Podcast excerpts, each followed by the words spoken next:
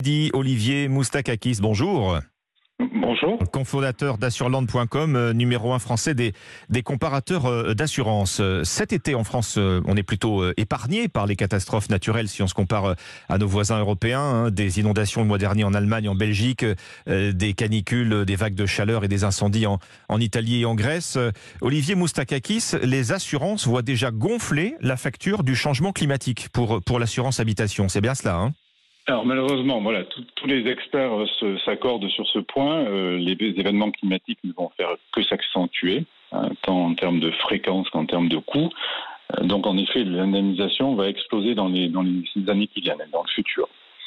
Donc face à ça, aujourd'hui, on est, on est face à un dilemme, c'est-à-dire que vous avez un régime qui avait été mis en place en 1982, qui est une spécificité française, hein, le régime des catastrophes naturelles. Oui. D'accord qui est alimenté par une surtaxe qui est appliquée sur les contrats, notamment habitation, surtaxe qui aujourd'hui est à hauteur de 12%, mais qui malheureusement ne va plus suffire à payer et à indemniser les sinistres qui ne vont faire que s'amplifier dans les années futures. Alors quand on parle des sinistres, justement, quel type de sinistres? Des sinistres liés euh, aux inondations, aux tempêtes, à l'érosion des sols? Exactement. Et à la sécheresse aussi, n'oublions pas que la sécheresse, hein, selon les prévisions des experts, euh, le coût de la sécheresse est évalué à, à peu près 800 millions d'euros euh, pour les années à venir. Donc, pour, les habitations, pour les habitations Tout à fait. Et sans parler ensuite, parce que là on parle des particuliers, hein, donc euh, vous et moi, mais aussi il y a les, agriculteurs aussi qui, sont impactés avec le régime des calamités agricoles. Donc on est un petit peu tous confrontés bon, au dérèglement climatique, c'est une mmh. chose mais surtout parce qu'on met tout sur le dos du dérèglement climatique. Aussi, il y a la politique de plan d'occupation des sols qui a été une hérésie hein, depuis des décennies. Pendant des décennies, on a fait un peu n'importe quoi, on a construit n'importe où et n'importe comment.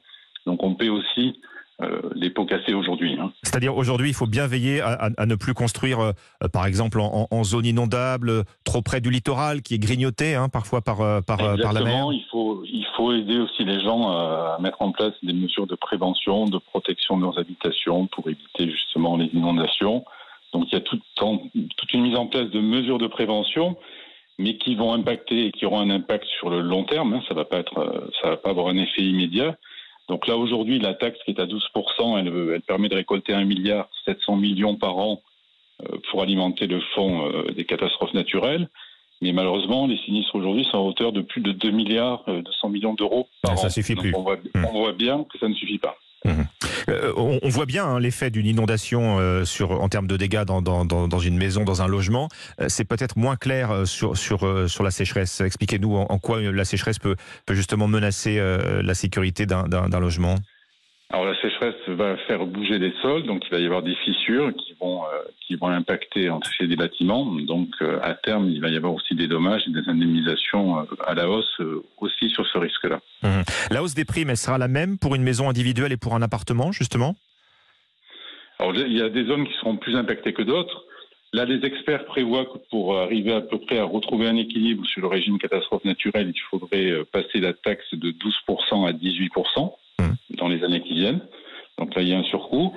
Mais ensuite, malheureusement, il, est y a fort à parier que certaines zones soient plus impactées que d'autres, et donc il y a une inflation aussi des, coûts d'assurance habitation au-delà de la surprime euh, catastrophe naturelle, parce que derrière, les assureurs ne pourront plus suivre hein, par rapport au montant qu'ils doivent indemniser.